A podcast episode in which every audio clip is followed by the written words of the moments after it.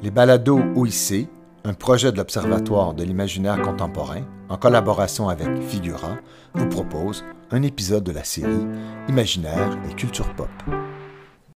Chers auditeurs et auditrices, chers popophiles, popovores, popologues de tout poil, nous avons aujourd'hui donc dans ce podcast Pop en stock, nous avons donc le plaisir d'accueillir un de nos confrères de l'Hexagone, Clément Pellissier.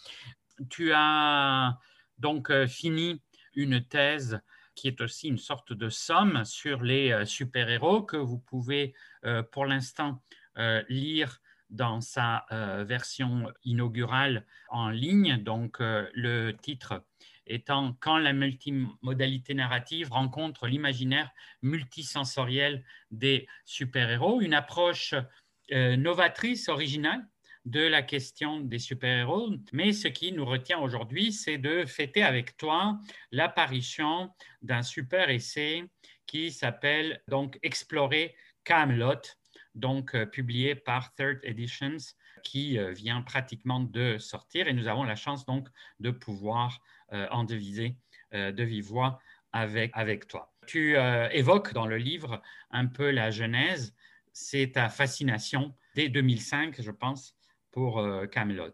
Camelot, c'est une série que vous connaissez aussi au Québec, qui est arrivée jusqu'à vous, mais c'est une série euh, qui a euh, beaucoup plus d'adeptes chez nous dans l'Hexagone que qu'au Québec finalement, puisque en fait c'est une série très marquée par sa patte francophone et même régionale française. Et donc en 2005, quand elle apparaît chez nous, c'est un peu une petite révolution parce qu'on a, on a l'habitude des formats courts à l'époque en France mais euh, un format court qui réécrit, réemploie à son compte la légende du roi Arthur, ça par contre pour nous c'est nouveau. Alors que nous sommes des fans aussi en France euh, des Monty Python, c'est vraiment une, bouffée d'air frais et une euh, continuité un petit peu dans les Monty Python d'ailleurs. Astier ne s'en cache pas, l'auteur de la série, qui, va, qui va arriver en France. Et moi, c'est vrai que quand je découvre ça en 2005, je suis un peu subjugué par, par ce que je vois à l'écran. Oui, en fait, euh, tu euh, évoques euh, minutieusement dans une première partie la genèse de Camelot, donc qui part, comme tu viens de l'évoquer, d'une singulière transformation d'un format qui s'était installé plutôt sur le modèle du mini récit, mini sitcom, avec notamment donc ces caméras café. La série qui vient juste avant chez nous, c'est Caméra Café, effectivement et qui était donc euh, une sorte de satire de la culture d'entreprise avec euh, toute une série de, stéréotypes qui s'inscrivaient aussi dans une vague de satire du milieu euh, de l'entreprise, autant au cinéma que, évidemment, dans les séries télé du type The Office, version britannique puis américaine.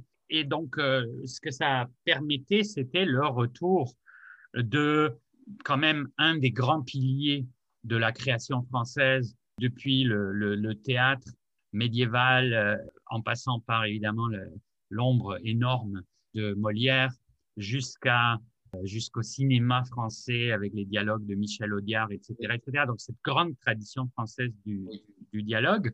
Or, l'originalité d'Alexandre Astier, c'est de confronter ce modèle, ce nouveau modèle très très euh, punchy, très rapide, très euh, euh, vertigineux même, avec une immense tradition qui remonte au Moyen Âge et qui est celui de la légende arthurienne. Et c'est vrai que cette rencontre entre ces deux formats est déjà une originalité en soi. Bah, c'est complètement un tour de force, effectivement, parce que déjà, il faut arriver à s'insérer dans un format justement que les gens connaissaient bien et dont ils risquaient paradoxalement d'être lassés. Euh, il fallait une case horaire qui corresponde à un taux d'audience euh, qui fonctionne. Et c'est ce qui s'est passé, en fait. C'est aussi pour ça que la série a marché, c'est qu'il y a eu une case horaire. Elle s'est insérée dans la case horaire de Caméra Café, donc 20h20 chez nous, si je ne dis pas de bêtises, et qui était un, un moment de grande écoute chez nous. Donc, ça a joué. Hein, euh, on peut avoir à la télévision euh, la meilleure idée possible. Si elle n'est pas suivie, de toute manière, ça ne fonctionnera pas. Donc, Camelot a, joué sur une bonne étoile là-dessus.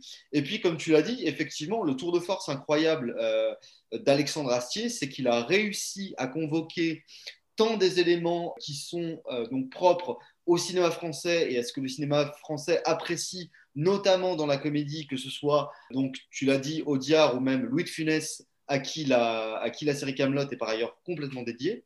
Et il a réussi une alchimie, je, parle d'alchimie d'ailleurs dans, le bouquin, mais je crois que c'est vraiment, euh, c'est vraiment ce principe-là hein, qui joue, c'est un principe un peu magique, euh, justement, avec la légende arthurienne, qui est à la fois extrêmement connue, mais elle est tellement variée et tellement vaste que finalement, on n'en connaît pas tant que ça, ou du moins dans le grand public quand on regarde bien. Oui, en fait, euh, ce qui, euh, c'est la preuve éclatante d'une formule réussie dans le sens que d'un côté, ça permet une sorte de, on pourrait même dire, de néo-théâtralité totalement assumée. C'était déjà le cas dans, cette sorte de circuit de huis clos, de caméra café, mais, qui euh, s'étend du coup à, la table ronde et puis peu à peu annexe plein d'autres territoires. L'espace de Camelot se, nourrit progressivement de, différentes expansions. On voyage un peu, mais le, centre initial du format, du pitch, c'était ces, réunions euh, autour de la table ronde, qui du coup sont traitées, on y reviendra,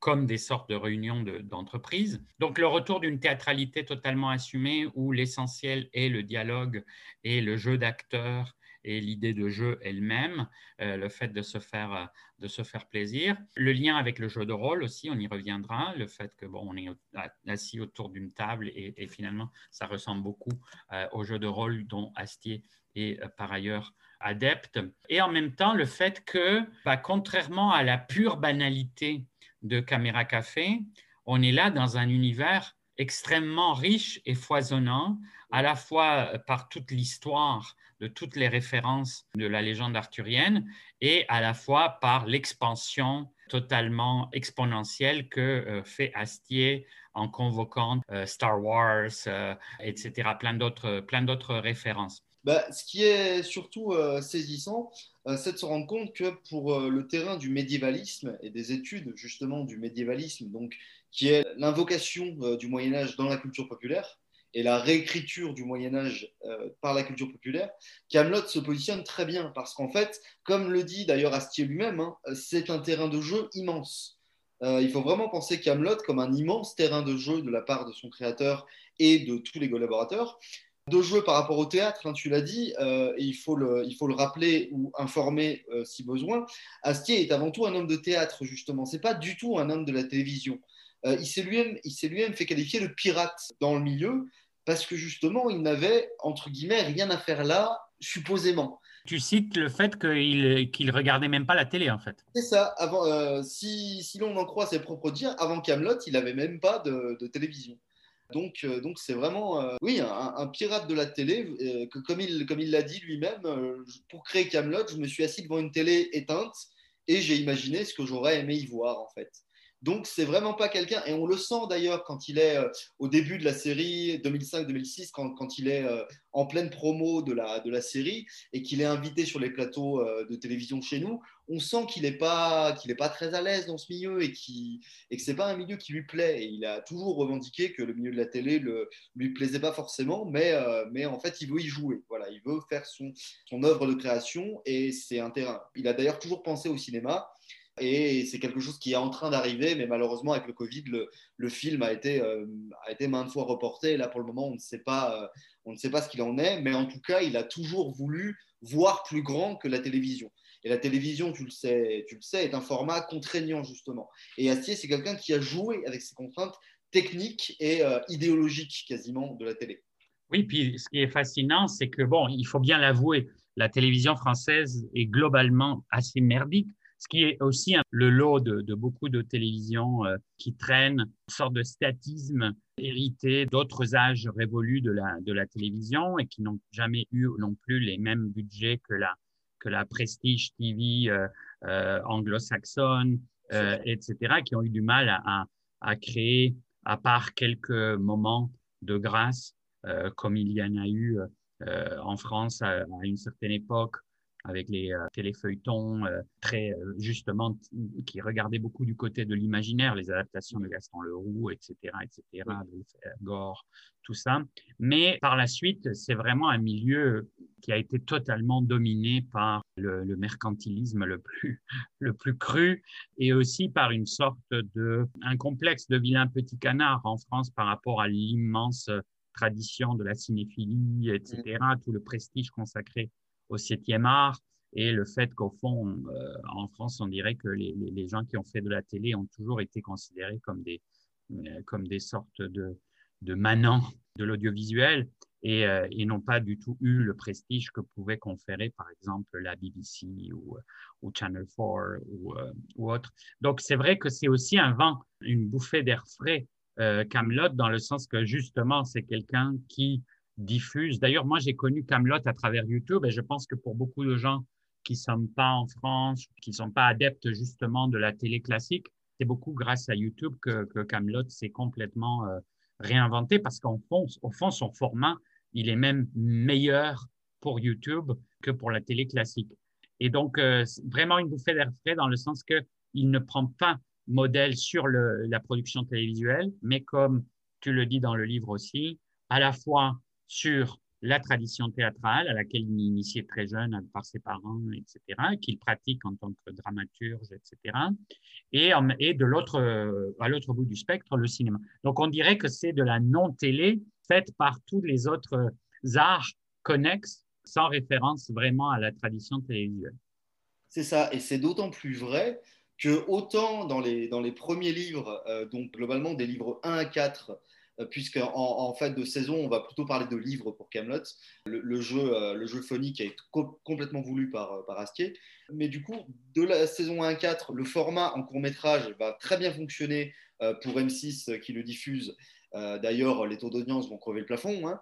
Mais par contre, à partir des livres 5 et 6, qui sont vraiment des courts métrages, eh bien, la diffusion en, en, coupure télé ne va plus du tout marcher et pour apprécier vraiment euh, ces deux derniers livres dans la quintessence de la création telle que voulue par Astier, même Astier lui-même le dit, il faut aller voir les DVD euh, qui sont euh, la version Director's Cuts, on va dire, ou plutôt, oui, la, version la plus, la plus fidèle à ce que Astier lui-même voulait, voulait faire. En fait, on sent vraiment que dans son processus de création, au fur et à mesure que son récit se construit, un récit qui par ailleurs s'assombrit énormément et qui nous rappelle que la légende arthurienne, euh, pour une bonne part, elle n'est pas lumineuse, justement, eh ben, on sent vraiment la volonté de raconter une histoire qui, justement, a besoin de grands espaces, que ce soit géographique, même dans la, dans la fantasy qu'elle propose, ou, euh, ou même euh, dans, un, dans son format d'expression. Elle a besoin d'aller plus loin que, que le format épisodique et la petite scénette de quelques minutes à peine. Oui, donc dans la première partie, tu fais aussi justement l'analyse de ces alchimies. Le mot est bien trouvé et, il y a quelque chose de propre à cette série dans son rapport à un grand thème hyper euh, moderne ou, euh, contemporain, qui est celui du, recyclage culturel, sur lequel nous avons déjà plusieurs fois travaillé aussi. Euh, et, c'est une façon particulière, donc qu'on va pouvoir explorer tout au long de ton livre, qui d'ailleurs s'intitule Explorer Camelot. Et c'est vraiment ça, cette idée qui, qui domine. Alors donc, tu, dans ces alchimies, alchimies, il y a le mélange des influences et celui des genres. Et effectivement, euh, il y a ce côté euh, postmoderne, hypermoderne de la euh, fusion, l'alchimie de toutes sortes d'influences que tu te plais à suivre de façon minutieuse et détaillée et qui sont donc d'un côté celles que tu analyses dans la deuxième partie qui est plutôt l'histoire de la matière de Bretagne et la légende arthurienne, on va, on va y arriver. Mais tout d'abord, tu passes par les influences euh, cinématographiques, euh, théâtrales et autres. Euh, Alexandre Astier aime beaucoup les jeux vidéo aussi, donc, on sent aussi cette patte parfois qui, transparaît. Par exemple, pour donner un exemple concret, il y a un épisode, d'ailleurs j'en parle, qui s'appelle Unagi, qui en fait reprend un entraînement aux arts martiaux, ou plutôt les arts martiaux à leur sauce, justement, de, des chevaliers Perceval et Caradoc.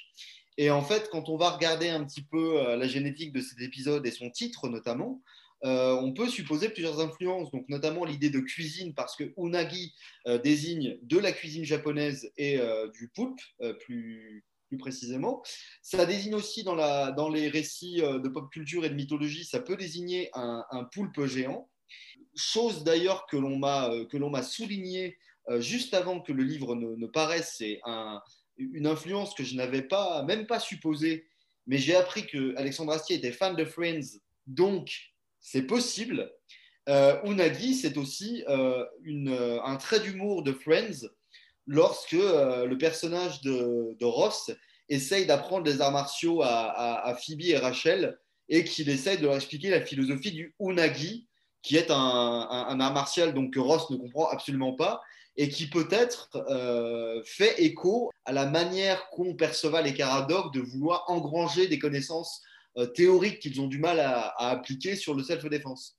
Donc c'est pour te dire à quel point, alors je, n'ai pas forcément de preuves absolues euh, de ce que j'avance à chaque fois, ce sont des hypothèses, parce qu'il faudrait euh, interroger Alexandre Astier. Mais en fait, on se dit que le, prisme culturel, justement, le brassage des références pop culture est absolument incroyable, effectivement, comme tu l'as souligné.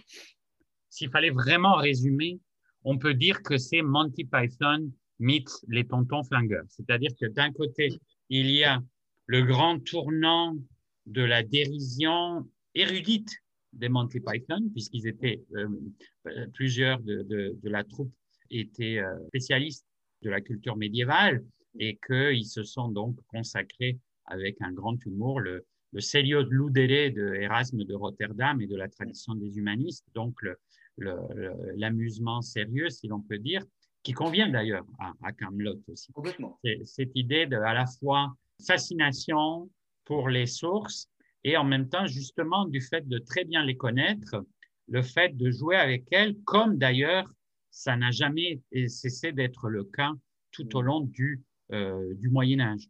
Donc euh, c'est aussi s'inscrire dans une tradition qui était de la reprise, qui passe par la parodie, qui passe par euh, qui, frôle le burlesque par moment, mais qui euh, euh, vient d'un grand amour, je pense, pour, le, pour, la, matière, pour la matière première.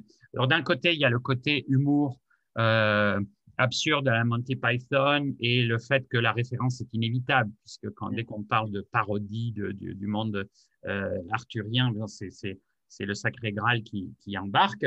Mais de l'autre côté, cette tradition très française donc des dialogues euh, qui pour moi remontent vraiment dans sa forme cristallisée à Molière, euh, qui lui-même était la synthèse de plusieurs autres euh, de, plusieurs autres créateurs préalables, mais c'est vraiment cette idée molièresque qui mm. par la suite revue et corrigée par plein d'autres auteurs arrive à quelqu'un comme Michel Audiard et, et, dont on sent beaucoup la présence. Justement tu parles à un moment donné que euh, Camelot est un peu comme une sorte d'expansion de la célèbre scène des tontons flingueurs avec la cuite des, gangsters qui tout à coup, scène qui a aussi euh, évidemment euh, inspiré Tarantino, etc. Enfin, cette idée de le mélange entre le dérisoire, le, tragique, la violence et implicite, etc., etc. Si vous ne connaissez pas Holy Grail, c'est grave, il faut réparer absolument ça. Mais surtout, euh, si vous avez l'occasion, regardez les making-of de Holy Grail. Les, Monty euh, ont de véritables pépites d'anecdotes à raconter sur des tournages. Et c'est euh, fantastique parce que c'est un, un, film qui a été tourné avec un budget dérisoire pour l'époque. Et, et c'est encore aujourd'hui considéré comme euh, non seulement un monument de, cinéma, mais également comme une, comme une source euh, de reprise arthurienne euh, on ne peut plus fiable. donc, et ensuite, je, dirais que par rapport justement à, une invocation nouvelle des, classiques français par, par Astier, je dirais que c'est à mon avis un, un homme qui est amoureux de cette culture-là et qui cherche véritablement à rendre un véritable hommage à cette culture à, plusieurs cultures d'ailleurs. Hein. Je parle aussi de la culture italienne, on en, parlera peut-être, mais euh, mais il y a vraiment cette, euh, un profond respect, je pense, euh, de la part d'Alexandre Astier pour, pour ce qu'il cite, que ce soit de, des textes arthuriens qu'il revisite ou bien de l'ambiance Tonton Flingueur, parce que voilà, je pense que c'est quelqu'un qui a été un petit peu biberonné, je dirais, à ça, et il y a une notion de de patrimoine quelque part. Et le patrimoine, justement, c'est quelque chose que l'on retrouve aussi du côté de la légende arthurienne, et notamment avec la vision de cet Arthur-là euh, précisément, un Arthur qui est très maladroit, très enclin à expliquer comme il le peut euh, la quête du Graal à des chevaliers qui comprennent pas tout, mais il y a vraiment cette notion de transmission et de patrimoine euh, qui reste pour le roi Arthur de Camelot absolument vital. Hein, donc, donc je pense oui qu'il y a ce double, ce double enjeu que Alexandre Astier a, réussi à mettre en place de manière assez incroyable à l'époque et même encore maintenant.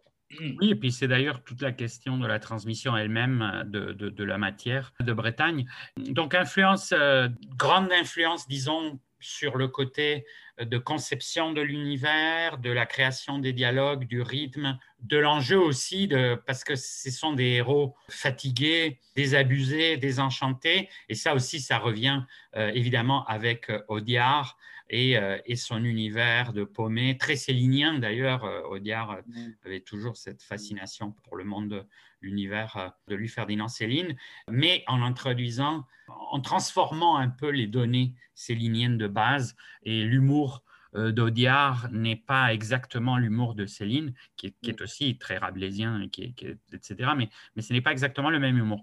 Et, euh, et Asti se situe dans, dans, ces confluences par rapport au, au, personnage. Mais par ailleurs, il y a des influences que tu évoques et que tu analyses plus surprenantes, comme celle de Star Wars. Par rapport à ça, euh, Alexandre Astier est un, est, un, est un, fan de Star Wars, notamment de la, de la prélogie un grand admirateur de George Lucas. Et là, il faut faire rentrer en jeu deux autres influences, dont l'une découle directement de l'autre. Tu me connais un petit peu, Antonio, et tu sais que c'est quelqu'un euh, qui m'a beaucoup marqué dans mes études, c'est Campbell. Euh, Joseph Campbell, et également donc Christopher Vogler. Christopher Vogler qui a rédigé donc le guide du scénariste, qui est l'application cinématographique de, euh, de, Campbell. Et il se trouve que euh, Christopher Vogler et euh, Alexandre Astier se sont rencontrés, physiquement parlant, lors d'une masterclass qu'il avait organisée à Lyon. Et en fait, Astier a été profondément frappé par ces lectures de Campbell et à plus forte raison par les lectures de Vogler. notamment, Vogler, il s'est occupé, occupé du scénario du Roi Lion pour Disney à l'époque. Et c'est quelqu'un qui a appliqué Campbell au cinéma en précisant bien néanmoins que le principe du monomythe de Joseph, Campbell n'est pas une formule absolue euh, que l'on pourrait prétendre appliquer et photocopier à toute la pop culture. Il précise bien que c'est euh, un canevas, une façon de faire particulière que l'on peut adapter et que l'on doit adapter. Parce que le souci du copier-coller euh, de Campbell, c'est déjà de finir par mal comprendre le principe du monomythe au final et puis d'épuiser euh, finalement cette logique euh, du monomythe. En fait, ce qu'a fait Astier euh, sur les conseils de, de, Vogler dans son livre, c'est qu'il a finalement, il s'est approprié finalement les préceptes de Campbell et du monomythe, et il a finalement tracé son propre parcours du héros, donc de son Arthur. Et comme, comme je l'explicite un petit peu, en réalité, le voyage de l'Arthur d'Alexandre Astier, c'est finalement un immense refus de l'appel puisque euh, cet Arthur est harassé par le poids de sa destinée et il va finir par refuser euh, de reprendre Excalibur en main et de euh, mener le royaume vers la lumière et vers la quête du Graal. Et par rapport, donc du coup, on y arrive à Star Wars et à Lucas, on a souvent attribué au retour du Jedi, et, notamment aux, premiers épisodes, enfin aux premiers, aux épisodes 4, 5, 6 en tout cas, on a souvent attribué euh, ce pouvoir de ces épisodes-là, c'est d'appliquer euh, Campbell à la lettre, d'être le récit campbellien par excellence. En fait, il faut nuancer un petit peu ça, euh, parce que dans, l'histoire de création de, Star Wars, en réalité, la lecture de Campbell par, par Lucas n'arrive qu'à posteriori. Euh, de son travail, euh, de, ses premiers travaux sur Star Wars. Donc, euh, donc il est faux de dire que, que Campbell a influencé Lucas de bout en bout. Il n'en reste pas moins que effectivement, il a été admirateur du monomythe et qu'il a euh, travaillé euh, dessus, mais peut-être surtout sur la prélogie, justement. La prélogie qui, je le rappelle, hein, raconte l'ascension puis la chute du jeune Anakin Skywalker vers le côté obscur, finalement. Et c'est notamment une, une saga qui va beaucoup marquer Alexandre Astier. Il l'a, dit plusieurs fois en entretien. Et on peut euh, s'amuser à aller regarder euh, de plus près euh, les personnages de Camelot et la façon dont il rend hommage à Star Wars, justement, et à la prélogie de Lucas. On a un personnage qui est Lancelot, qui est habillé ni plus ni moins comme les Jedi, et qui va suivre les pas de Méléagan, qui va prendre un petit peu les traits du sieur Palpatine, euh, et qui va d'ailleurs reprendre à son crédit l'une de ses répliques hein, en lui disant levez-vous, donc qui est, me semble-t-il, le reflet de ce que dit euh, euh, Palpatine à Anakin lorsqu'il a accédé totalement à la noirceur profonde de son âme. Finalement, le Star Wars a marqué, a marqué Astier et a marqué Camelot par les, même aussi par les clins d'œil déguisés ou complètement assumés d'Astier à cet univers-là, puisque par exemple, il y a un épisode euh, de Camelot où, euh, où, lors d'un passage dans une dimension parallèle pour une quête secondaire quelconque, euh, les chevaliers d'Arthur ramènent un sabre laser, tout ce qu'il y a de plus, tout ce qu'il y a de plus sabre laser Star Warsien dans, la, dans, la, dimension de Camelot. Et le seigneur Perceval, pour le rapporter, doit passer vers une terre où il y a deux lunes, deux soleils, pardon, qui rappellera Tatooine, évidemment. Donc c'est c'est quand même clairement assumé là-dessus, me semble-t-il. Oui, tu évoques aussi le, les, travaux de, des fans. Donc, il y a toute une tradition déjà d'interprétation, de, euh, d'exégèse, euh, de fanique de, de Camelot et qui, fait maintenant aussi partie du mythe de, de, Camelot, donc ces extensions-là. Et ce qui euh, est curieux, c'est qu'effectivement, c'est peut-être à la croisée de deux types de fandom un fandom à l'anglo-saxonne, tel qu'il euh, y a pu avoir autour de toutes les grandes euh, séries euh, Buffy, Lost, etc., etc. Mais c'est à la croisée entre ça et une autre tradition qui est celle du cinéma culte et qui était justement celle plutôt du culte des dialogues, des répliques, telles que on connaît en France l'importance de le, Père Noël est une ordure, de euh, les bronzés, euh, tonton flingueur, etc. Donc, ce culte qui est plutôt dans le fait de remémoriser les, dialogues. D'ailleurs, tu, le signales, les dialogues ont été tout de suite mis sur Internet avant que Astier donne la version officielle en, volume. Et c'est vrai que c'est intéressant, tu, cites beaucoup, à juste titre, donc les, dialogues. Et, euh, et c'est vrai que c'est curieux de voir la lecture qui nous rapproche du coup carrément du théâtre et de l'approche qu'on peut avoir par rapport à, à, une tradition du type Labiche, Courteline, euh, Molière, etc.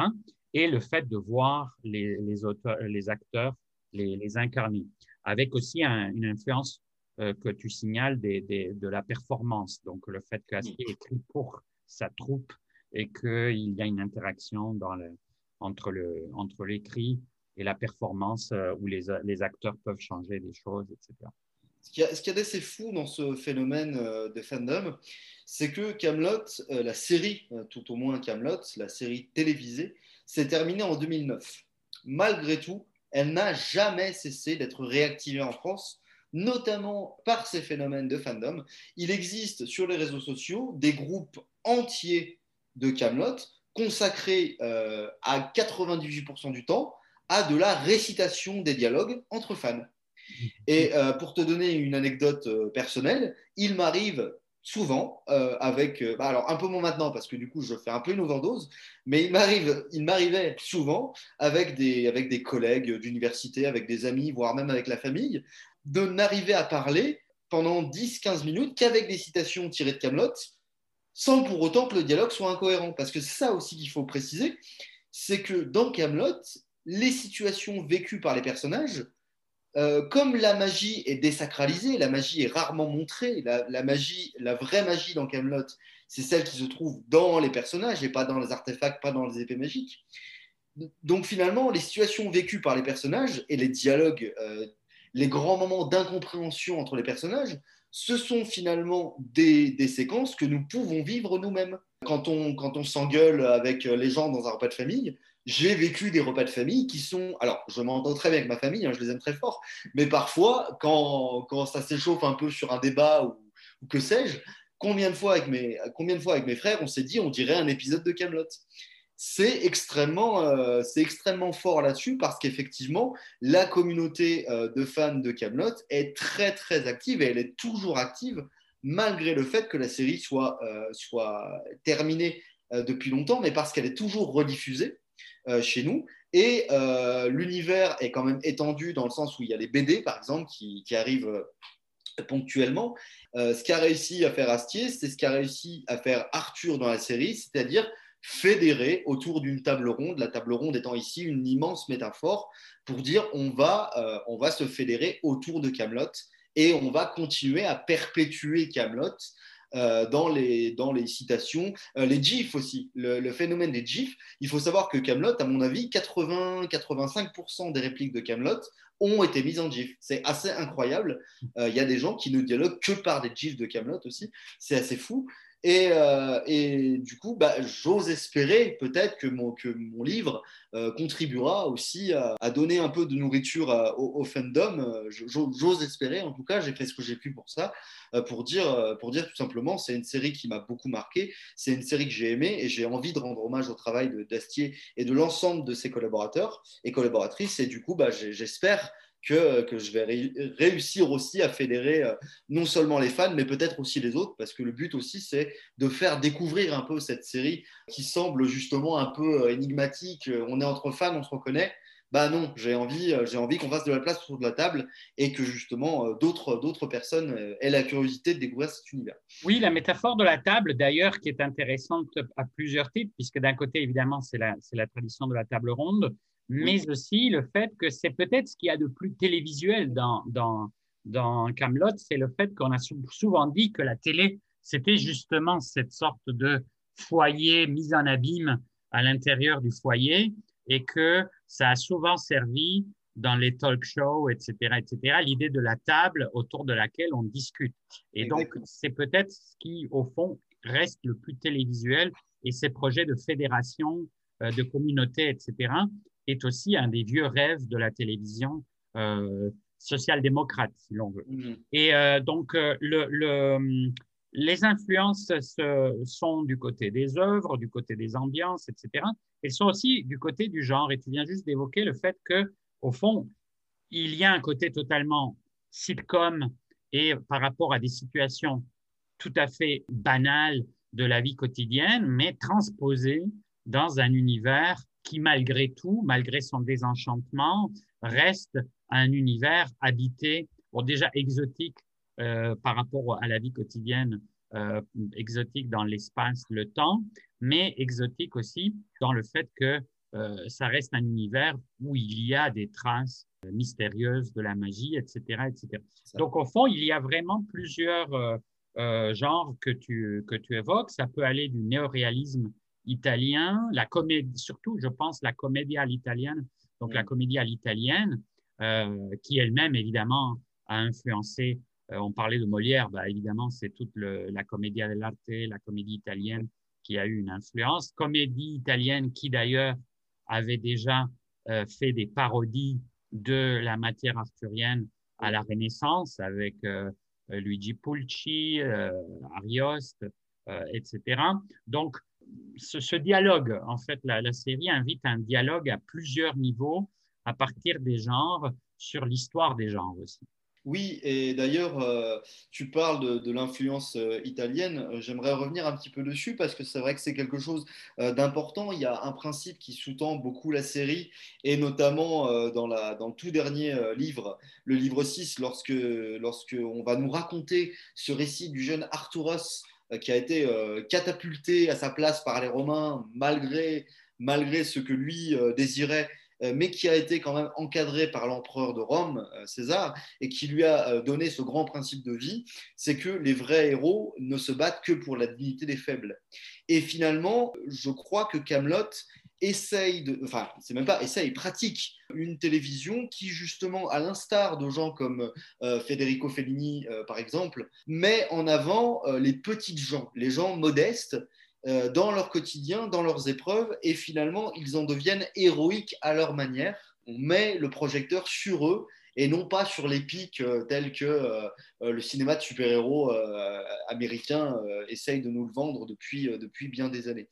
Donc je, trouve que c'est quand même euh, très intéressant d'avoir euh, d'avoir fait ça. C'était osé aussi parce que du coup, euh, on prend le risque de, de raconter une, une, légende arthurienne peut-être moins lumineuse, mais finalement, cette, cette perte d'éclat, entre guillemets, de la légende arthurienne ne, le rend, ne, la rend pas moins intéressante, bien au contraire, elle permet aussi de sous-tendre d'autres discours, des discours sociaux, des discours politiques, et c'était déjà le cas notamment dans Sacré Graal, puisque en fait le Moyen Âge dépeint par les Monty Python n'est pas du tout lumineux en fait. L'Arthur des Monty est un Arthur qui débarque dans une, Angleterre euh, fatiguée et, peut-être que c'est un, euh, une critique euh, humoristique et acerbe à la fois de la part de l'équipe des Monty de leur propre Angleterre de l'époque qui est fatiguée par la crise économique et politique que l'Angleterre traverse à ce moment-là. Donc je pense qu'il y a vraiment aussi un moyen de... Alors c'est toujours un peu dangereux de dire qu'il y a forcément un discours politique assumé. Peut-être. En tout cas, en tout cas, ce qui est sûr, c'est qu'il y a un, par le prisme de, ce Moyen Âge, on peut peut-être s'identifier plus ou moins facilement à certains personnages, à certaines situations, et des vécus qui sont parfois aussi bien personnels que même universels, en fait. On a beaucoup parlé en général de Monty Python pour Camelot, mais il ne faut pas oublier l'autre grande tradition de, de, parodie médiévale qui est justement italienne, et c'est le diptyque de l'armée Brancaleone euh, que je n'ai pas vu citer par rapport à Camelot. Je suis assez sûr que s'il ne le connaît pas, ce serait étonnant. Et je pense que, euh, étant donné sa culture, euh, ça a dû être une, certaine influence. Et justement parce qu'elle incarne aussi cette tradition de la comédie des petites gens que tu, que tu évoques dans un contexte épique. Et, mais évidemment, l'épique euh, désenchanté, crépusculaire ou euh, burlesque. Et tous ces registres-là sont d'ailleurs aussi invoqués dans le diptyque de, de Brancaleone, qui malheureusement est peu connu donc des anglo-saxons et tout ça. Donc souvent, ils théorisent le, médiévalisme et tout ça, mais dans une perspective assez étroite du point de vue culturel. Et c'est intéressant de voir qu'il y a d'autres traditions. Et justement, Camelot explore aussi ces autres traditions. Dans le mélange des genres, donc, bon, euh, la, comédie, le, registre épique qui est invoqué pour être désarçonné, mais qui est là, qui, existe. C'est-à-dire, on est quand même dans un contexte épos. Euh, et, euh, et ce sont des chevaliers, ce sont des, des guerriers. C'est probablement quelque chose que la trilogie filmique va, va explorer euh, davantage. Je pense que les films ont déjà été écrits, donc les scénarios des trois films ont, été écrits. Mm. Ce serait intéressant de, mais évidemment, ça va être un, grand secret.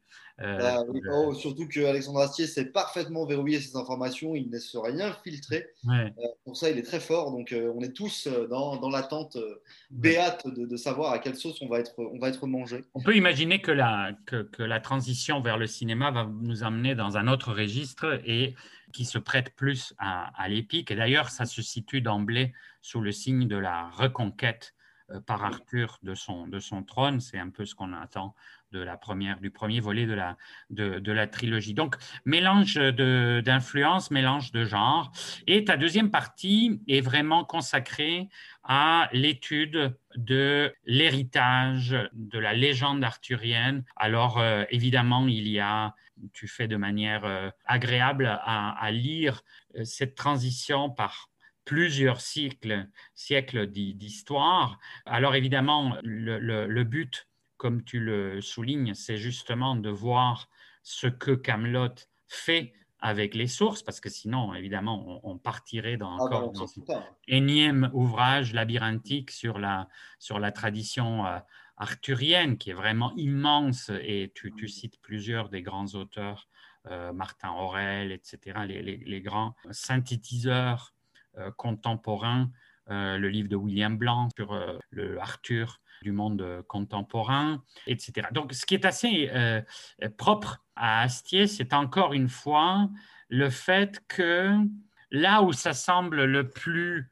irrévérencieux par rapport à la tradition, on se rend compte que paradoxalement, ce n'est pas dénué de fondement. Donc il y a une volonté chez lui de maintenir un dialogue avec cette, euh, cette tradition, déjà la connaître, euh, il montre une, une, réelle connaissance, et au fond, même ce schéma qui est choisi, qui est celui du désenchantement et de l'assombrissement progressif, c'est celui d'Arthur. Parce que Arthur, à partir du XIIIe siècle, c'est une figure euh, tragique, c'est une figure euh, faillible, c'est une figure qui échoue et c'est une figure euh, condamnée.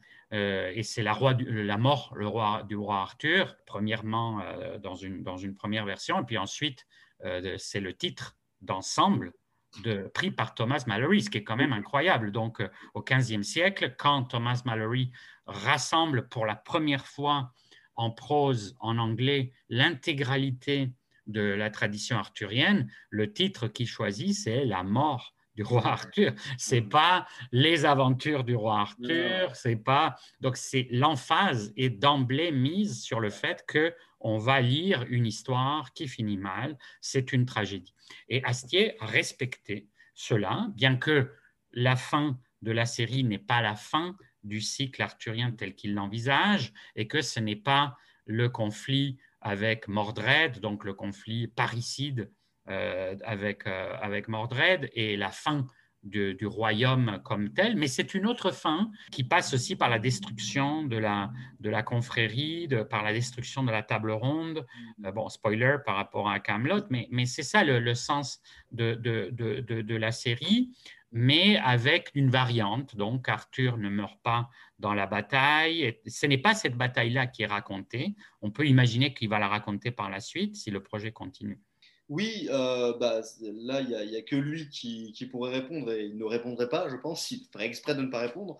Mais euh, alors, sur le, sur le côté euh, médiéval, pour y revenir un tout petit peu, si tu veux bien, j'en profite vraiment pour renouveler, normalement, je l'ai correctement fait en fin de livre, j'espère n'avoir oublié personne, mais j'en profite vraiment pour renouveler ici mes remerciements à tous et toutes les collègues médiévistes euh, euh, qui m'ont aidé justement dans la matière arthurienne avec les sources parce que justement moi à la base je, je viens des super-héros si je puis dire, je viens des comics et c'était pas forcément évident pour moi de me, de me jeter dans ce projet-là. Et même si j'ai des, des, bases, enfin j'ose le dire quand même plus que des bases en littérature médiévale, parce que j'ai quand même du master en, littérature médiévale en tant qu'ancien élève de Philippe Walter notamment. Donc du coup j'avais quand même des, des, connaissances un peu solides, mais qui, qui, demandaient à être, à être customisées. Et mes collègues médiévistes se sont, se sont montrés absolument efficaces et adorables dans, leur, dans leurs sources et leur relecture euh, pour vérifier que je ne disais pas trop de bêtises euh, sur Arthur et sur le Graal. Ce qui m'a surtout fasciné, alors du coup, paradoxalement, c'est peut-être le chapitre qui a été le plus difficile pour moi à écrire, mais c'était aussi un des plus captivants euh, que j'ai écrit parce que quand tu plonges dans l'histoire d'Arthur, t'en sors pas indemne. Quoi. C'est, vraiment, euh, c'est vraiment passionnant.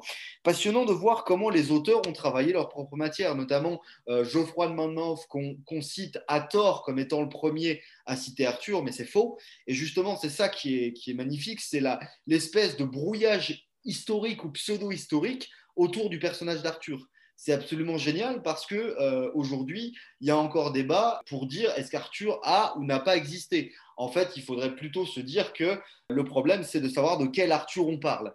Et, euh, finalement, on se retrouve avec un véritable patchwork de textes et de, de traditions oralisées qui parle d'un Arthur qui tantôt est chef barbare, qui tantôt est général romain, qui tantôt est un, fils de la Bretagne. Enfin, euh, ça mélange un petit peu. Et ce qui est magnifique, notamment chez Monmouth, c'est qu'il va te citer par le menu euh, l'histoire, euh, l'histoire des rois de Bretagne avec des, des, faits plus ou moins avérés plus ou moins recompilé par ses soins, et il va te mettre les prophéties de Merlin en plein milieu avec des dragons comme étant, euh, comme étant euh, un récit avéré qu'on lui a transmis et qu'on lui a demandé de recoucher sur papier. Les chroniqueurs médiévaux aiment jouer avec la vérité, en fait. Ils adorent jouer avec la matière historique et merveilleuse, et je pense que c'est pour ça que, qu'Arthur euh, s'est aussi bien adapté à l'époque dans, dans, laquelle il, il il transite finalement. Parce qu'Arthur, il est présent à toutes les époques. Et comme tu l'as dit, à partir du 15e, euh, bah voilà, euh, on va perdre l'icône identitaire et politique d'Arthur et euh, l'Écosse notamment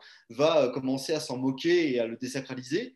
Mais les mythes, par, par essence, c'est des, des, choses qui se réactivent au gré des besoins et des attentes de leur milieu, de ceux qui les reçoivent, de celles et ceux qui les reçoivent. Et finalement, le roi Arthur est mort au, sens littéraire, mais il n'est jamais mort finalement.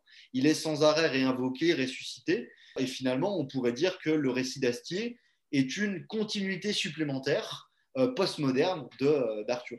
Oui, puis donc dans cette idée de fidélité euh, parfois paradoxale à, cette tradition, le Graal, donc avec le célèbre truc de la, la boîte à anchois, c'est au fond assez fidèle aussi au fait que justement Déjà, c'est une christianisation tardive du mythe qui intervient justement avec cette pression qu'il y a dans la féodalité entre les clercs et euh, les bellatores, les, guerriers. Et donc, c'est une tentative clairement de la part des clercs d'annexer l'univers guerrier d'Arthur à une sorte de schéma euh, providentialiste chrétien, etc.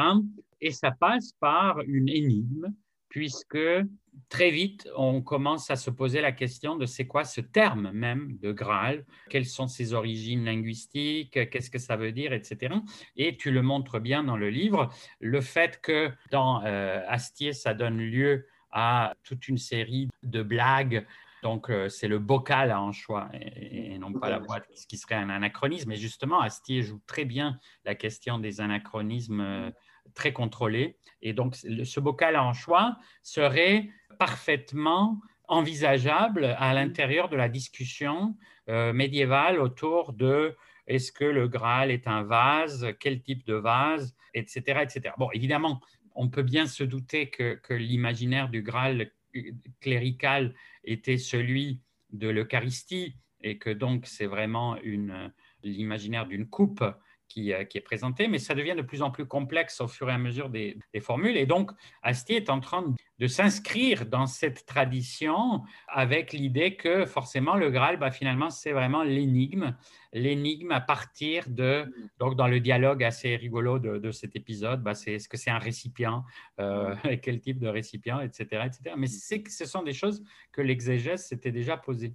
Bah, ce que je trouve fabuleux avec le Graal, et à plus forte raison avec ce qu'on a fait à Stier, c'est que finalement, le Graal, on se fiche de ce que c'est. L'essentiel, c'est de le chercher, justement. C'est ce qui motive la quête. L'objet même Graal n'a pas d'intérêt en lui-même. C'est ce que nous explique Astier. Et c'est ce que finalement, en fait, quand tu reprends euh, le, Graal dans l'histoire littéraire et idéologique euh, de, de l'affaire, finalement, tu te rends compte que Chrétien de Troyes, il n'a invoqué ce Graal que comme un point de détail. C'est une simple coupe qui passe dans un, dans un repas, finalement, au cours d'un repas apporté par une servante. Mais on explique au seigneur Perceval qu'il aurait dû poser la question euh, de savoir ce qu'était cette lance euh, et ce qu'était euh, ce Graal, ce, plat, en fait. À, l'origine, chez Chrétien Troyes, c'est un plat, vraisemblablement un plat à poisson. et en fait, d'un point de détail somme toute complètement anodin, on a fait une quête entière, une quête de sens. Il y avait un, espèce d'appétit des continuateurs, une, sensation de, de, faim, FIM.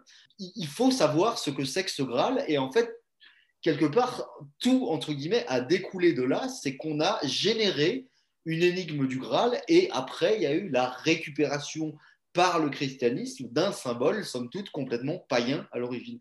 Et ce que je trouve assez, assez passionnant. Donc finalement, la théorie du en choix, elle n'est pas plus ridicule qu'une autre en réalité. Elle est, c'est simplement que, bah, en plus, Perceval est quelqu'un d'extrêmement intelligent d'une part et pragmatique d'autre part.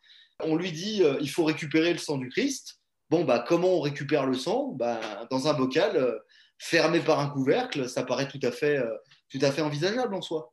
Et c'est vrai que, comme le dit Léo Dagan, très pragmatiquement aussi, euh, récupérer du sang dans une petite coupe ou même dans une pierre incandescente, ben, comment on fait en fait? Donc on voit bien que euh, c'est la dimension euh, symbolique de la quête qui compte et non pas en réalité la véritable nature du Graal. On s'en fiche en, quelque sorte de l'énigme du Graal, on s'en fiche complètement de savoir si c'est le sang du Christ ou pas.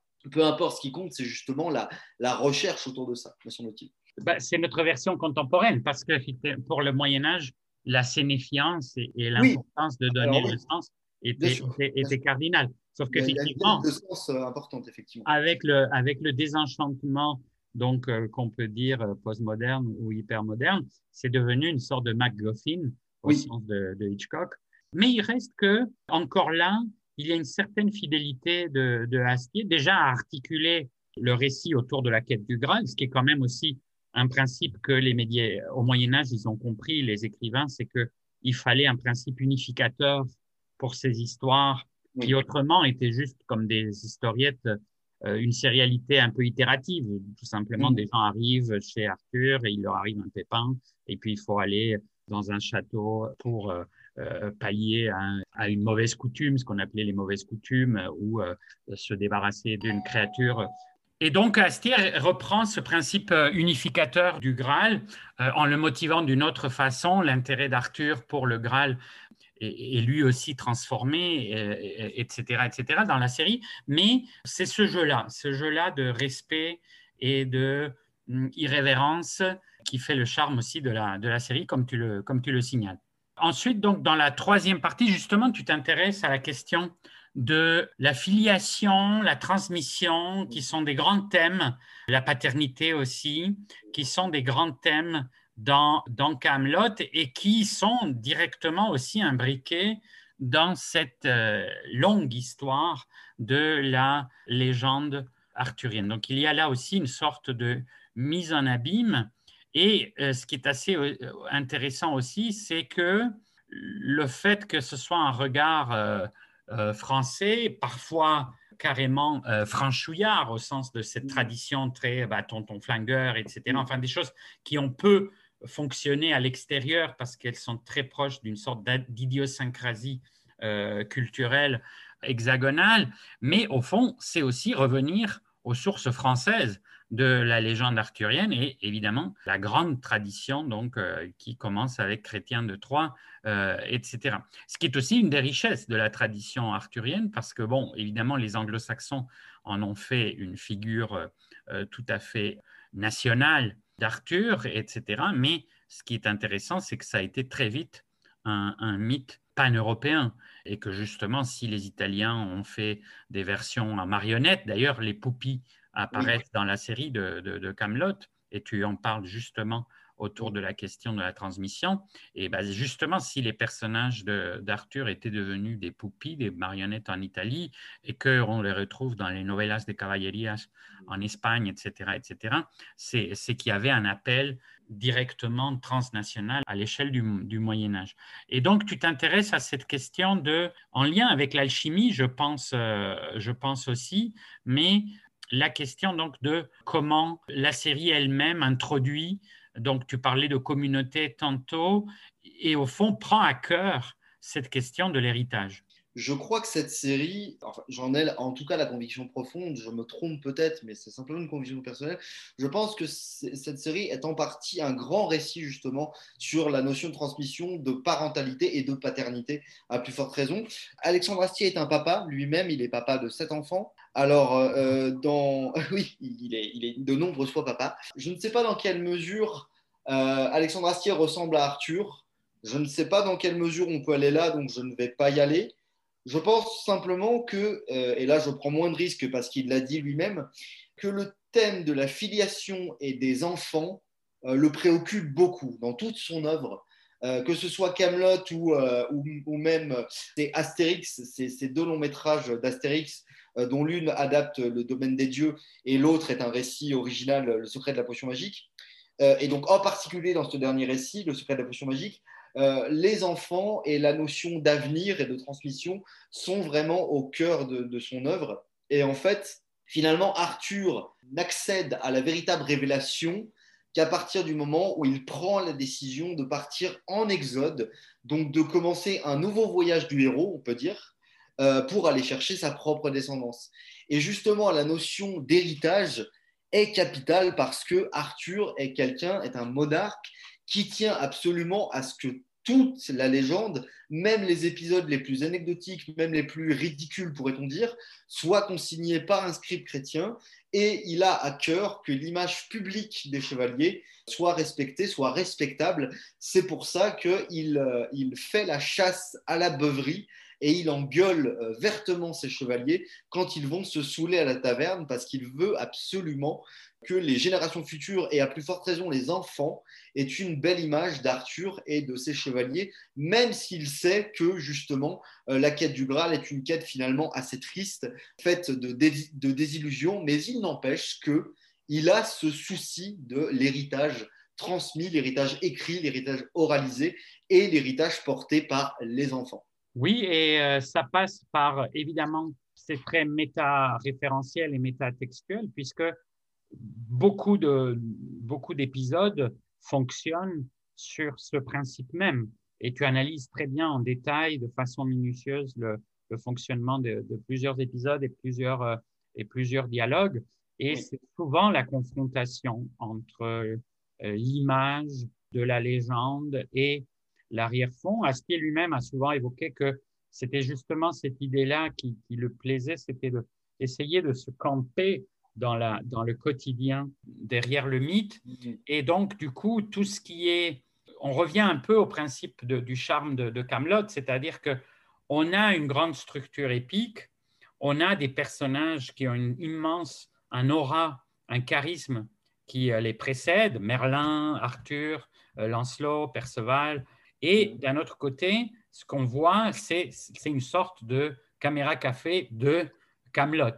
Donc, l'idée que justement, bah, on ne trouve pas ses chaussures, on ne trouve pas tel truc. Et des fois, c'est ça qui déclenche les situations comiques, mm-hmm. ou d'autres fois, c'est au contraire le décalage entre euh, le côté, la grandeur de la légende et mm-hmm. les problèmes que ça pose. Tu analyses par exemple cet épisode très sympathique euh, raconté en alexandrin intégralement, donc le, pour fêter le jour d'Alexandre le Grand, etc.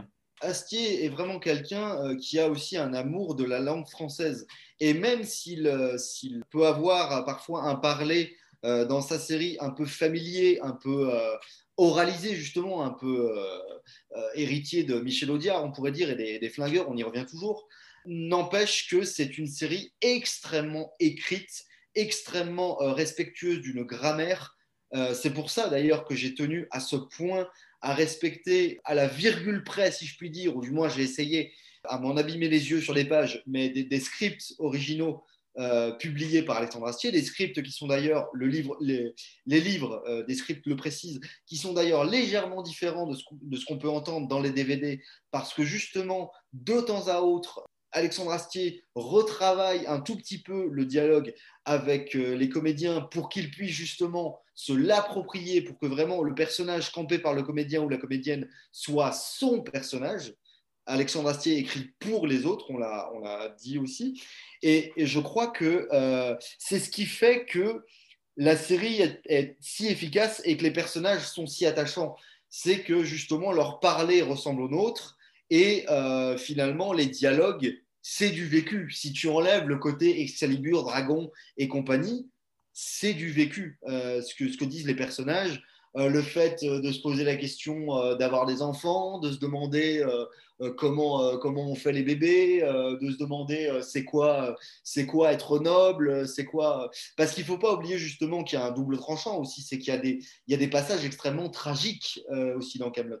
Il y a des passages extrêmement tristes, la dispute entre Lancelot et Arthur elle est, terrible. Elle, part d'un enjeu politique, mais aussi d'un enjeu humain, en fait, hein, puisque euh, Lancelot va partir avec Guenièvre. Donc ça, c'est un, épisode assez classique de la légende arthurienne. Mais je pense que, et, là, il faut en parler, je pense qu'il y a un, aspect qui, euh, qui célèbre, ou plutôt dépeint, avec, euh, avec je pense, une, certaine justesse, la notion de mélancolie. Voilà, on va trouver aussi pas mal d'épisodes d'ivresse où les personnages se saoulent dans Camelot parce que justement, euh, ils ont un costume qui est trop grand pour eux et c'est un et finalement, ils participent eux-mêmes à un théâtre de marionnettes avec une quête du Graal qui les manipule finalement et un destin dont ils n'ont pas forcément voulu.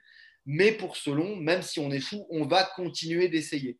Et ça, je crois que c'est très important dans la logique d'Arthur et, et d'Astier, du coup, c'est à moitié un lapsus que je viens de faire, c'est qu'il il dépeint des héros qui échouent, mais par contre, il leur laisse la possibilité de se relever et de réessayer en permanence leur quête, je pense. Oui, absolument. Et c'est la force. C'est un peu Beckett, Samuel Beckett, euh, fail better, donc euh, échoue mieux, euh, échoue encore, échoue mieux. ce que j'aime mettre en scène, dit Astier, c'est la réponse très humaine de gens qui ne sont pas plus forts que n'importe qui, voire même moins forts pour certains, à une question héroïque.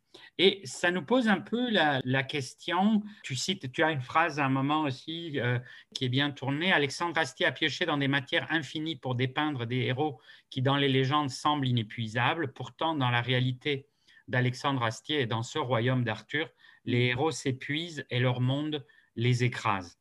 Et je pense que c'est c'est là où on se pose la question. Tu as une autre formule à un moment, actualiser le mythe pour commenter le monde. À ce moment-là, tu parles plus d'Monty Python, mais ça s'applique évidemment à, Camelot. La question du contexte historique et idéologique. 2005, c'est le deuxième mandat de, Chirac, de Jacques Chirac. La série finit en plein sarkozysme. Mmh. Et je me demande finalement si tout ce climat de désenchantement par rapport aux, rêves héroïques, etc., ce n'est pas une certaine image de la France. Ce n'est pas impossible. Je t'avoue que je n'ai pas mené mon investigation euh, dans ce terrain-là, effectivement, mais ce n'est pas impossible du tout, d'autant que Alexandre Astier réussit encore une fois le tour de force de citer plusieurs philosophies et régimes politiques à la fois dans Camelot il y, a, plusieurs euh, théoriciens politiques qui sont invoqués au travers des personnages dans Camelot et justement toute la difficulté du règne d'Arthur tient au fait que euh, ce sont des politiques contradictoires euh, qui essayent de, collaborer ensemble. On pourrait dire que Lancelot, par exemple, est un adepte de la méritocratie, qui considère que seuls les élus sont dignes d'accéder à la quête du Graal, là où Arthur, de, ses propres mots, est un progressiste euh, qui essaye de donner sa chance à tout le monde et qui essaye de justement de, euh, mettre le, peuple le plus confortable possible malgré une condition difficile. de la même façon, il pose la question de l'abolition de la peine de mort, de l'esclavage. Et par rapport au paysage français, c'est vrai que je ne me suis pas arrêté sur euh, l'évolution politique euh, de notre pays pendant la série, mais maintenant que tu le dis, effectivement, euh, on a commencé sous Chirac et on a fini par Sarkozy. Il y a peut-être quelque chose. Je peux pas le. Encore une fois, il faudrait, poser la question à Alexandre lui-même. Je ne sais même pas, peut-être s'il y répondrait. Je, ne sais pas, mais en tout cas, oui, oui, c'est ça, ça se défend, sans doute, sans doute. Parce qu'on a beaucoup parlé de, donc d'une sorte de crise de, de l'identité. On a beaucoup parlé de la crise de la puissance moyenne française, une, mm. nostalgie pour les grandes figures euh, paternelles du, du passé, que ce soit Mitterrand, euh, mm. pour d'autres De Gaulle, etc. Mais cette image un peu de, de déréliction, l'opposition entre les Trente Glorieuses et ce qu'on a appelé les Trente Piteuses. Et c'est un peu dans ce climat-là d'une sorte de rêve de puissance qui, qui échoue, rêve de leadership qui échoue. Euh, Arthur est humain, trop humain pour euh, pasticher euh, Nietzsche. Et au fond, c'est un personnage extrêmement faillible, comme on pouvait tout à fait se représenter Chirac, puisque Chirac, lui, représentait aussi cette sorte de, de nostalgie d'un panache d'une autre époque, etc., mais qui au fond était devenu très très vide et où euh, il y avait une ambiance de déconfiture généralisée, euh, je pense, euh, qui, était déjà installée dans ces, dans ces années-là. Et Chirac avait aussi chez nous ce petit côté franchouillard, proche du peuple, sympathique, mmh. bah, cristallisé un petit peu par les guignols de l'info chez nous. Oui. voilà, la marionnette de Chirac est, pour le moins très célèbre chez nous parce que justement, il lui donnait complètement ce côté, euh, ce côté euh, franchouillard qui va tâter un petit peu le derrière des vaches dans, les, dans les grandes manifestations de, l'agriculture. donc, il y avait ce petit côté, ce petit côté franchouillard qu'avait beaucoup moins Nicolas Sarkozy par la suite. Donc, il y avait une espèce de, sympathie, on va dire, latente pour Chirac de ce côté-là. Et il se peut que, il se peut que Camelot la, la, cite à certains égards effectivement. Oui, ou plutôt l'ambiance, non L'ambiance d'une époque euh, et d'une vision du monde qui est euh, désenchantée à plusieurs domaines. Le fait que le surnaturel ne fonctionne plus dans l'univers d'Astier, de, bien qu'on y renvoie à plusieurs reprises bah, tu parlais des sabres laser, il y a des références à Stargate, etc. Au fond, c'est justement aussi des imaginaires qui viennent de la pop culture euh, anglo-saxonne américaine, avec ce lien aussi un peu complexe non de, de, la France par rapport à, à l'hégémonie culturelle états-unienne. Donc, je pense que oui, il y aurait quelque chose d'intéressant à, à, voir du côté de, de, de, la situation un peu idéologique de, de, de Camelot, d'Arthur.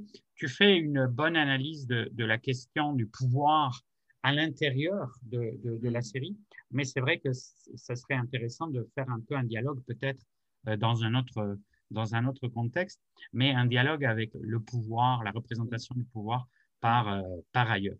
Au final, je te cite, c'est encore sur le thème de l'héritage que se clôt le livre 6 ainsi que la série. Dies Irae, ultime épisode, fait écho, comme nous l'avons expliqué, à la genèse de Camelot, puisqu'effectivement, Dies Irae, tu l'expliques, c'est le premier court métrage qui va donner, qui va servir un peu comme de pilote pour, euh, pour Camelot. Mourant, Arthur confie toute son histoire au père Blaise et à ses tablettes de cire, transcrivant la légende comme un testament. Il lègue ses pouvoirs à Lancelot, qui lui choisit d'effacer les écrits, de brûler la table et d'entamer un nouveau chapitre que les films vont continuer d'écrire. Et c'est là où, effectivement, ton ouvrage s'arrête et où, pour l'instant, Camelot est resté un peu dans cette sorte de animation suspendue par la récupération des fans, la transformation, donc tout ce que, mhm. ce que, tu, ce que tu évoquais, l'immense attente générée par, les, par la trilogie. Mais en tout cas, qui est déjà très intéressant, donc, c'est le fait que euh, l'œuvre, euh, sous une certaine forme, elle est déjà close, donc l'œuvre euh, sous, sous, son format initial télévisuel est clos. Il y a fort à parier que les films constitueront une autre modulation de l'œuvre, bien que la diégèse se poursuit, etc., etc. Mais on peut imaginer des, des, importantes transformations et on peut imaginer que tu vas aussi écrire donc euh, en tant que grand fan, probablement à, l'issue de la trilogie, peut-être que tu poursuivras le travail entamé dans, dans Camelot. C'est un souhait en tout cas. J'aimerais beaucoup qu'il y ait un volume 2. Après, bah, voilà, il va me falloir euh, justement la matière des films pour le faire. Voilà, en attendant, j'ai d'autres projets euh, donc, euh, donc oui, évidemment, moi, je, pense que j'en ai pas fini avec Camelot. Enfin, j'espère que non, en tout cas. Est-ce que tu as envoyé un exemplaire à Astier? À mon avis, ça, ça, lui, ça lui ferait plaisir. L'auteur, des fois, ne sait pas nécessairement, n'est pas, n'est pas la personne la mieux placée pour, oui, bien sûr. pour, pour, justement comprendre ces jeux d'influence.